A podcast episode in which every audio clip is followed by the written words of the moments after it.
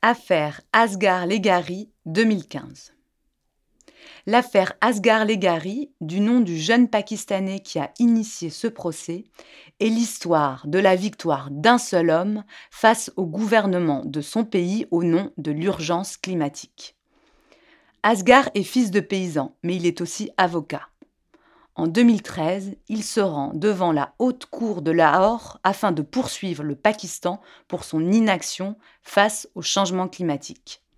Il reproche à son gouvernement de ne pas appliquer la politique nationale relative au changement climatique de 2012 ainsi que le cadre de mise en œuvre de la politique relative au changement climatique planifiée jusqu'en 2030.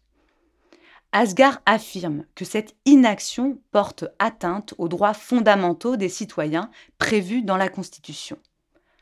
En effet, il explique que le changement climatique met en danger la vie de ses parents, mais aussi de tous les agriculteurs, puisqu'il menace sérieusement la sécurité de l'eau, la sécurité de la nourriture et la sécurité de l'énergie au Pakistan.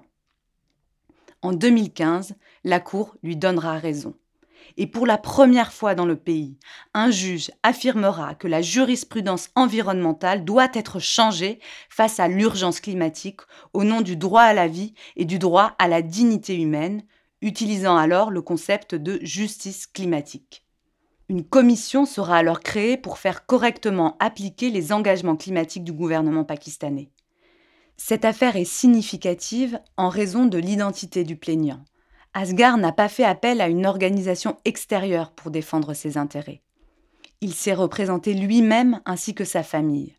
Il a pu ainsi développer une stratégie juridique fondée sur son expérience personnelle, ancrant sa demande dans un récit situé au plus près de ceux qui subissent le pire de la crise climatique. L'importance de cette affaire dépasse les frontières nationales.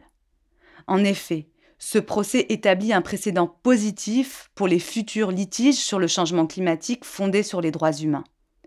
Il inspirera d'ailleurs en France, quelques années plus tard, l'affaire du siècle.